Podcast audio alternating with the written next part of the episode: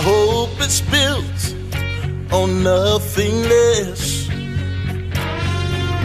than Jesus' blood and righteousness. I dare not trust the sweetest frame,